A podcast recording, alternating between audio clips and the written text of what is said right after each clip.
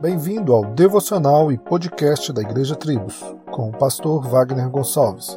Visite o nosso site www.igrejatribos.com.br.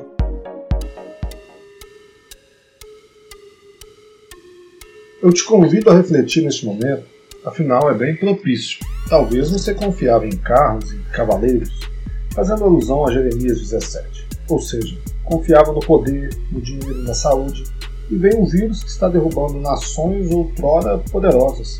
É um momento de refletir sobre sua vida em Cristo ou sem Cristo. Pense nisso.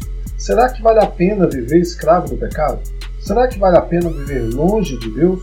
Se Jesus voltar agora, você está preparado para encontrar-se com seu Deus? Se você morreu hoje, você está preparado?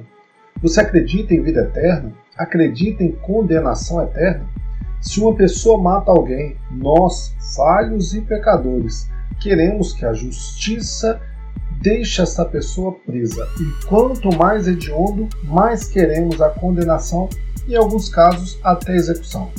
Nós fomos a causa da morte do ser mais sublime, mais santo, mais perfeito, mais amoroso, mais simples e glorioso que já pisou nessa terra.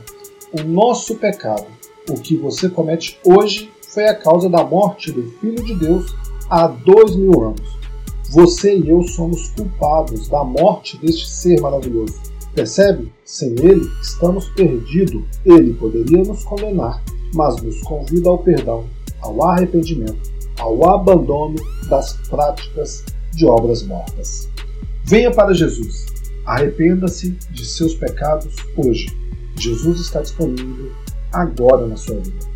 Solos Cristos, dele, por ele e para ele.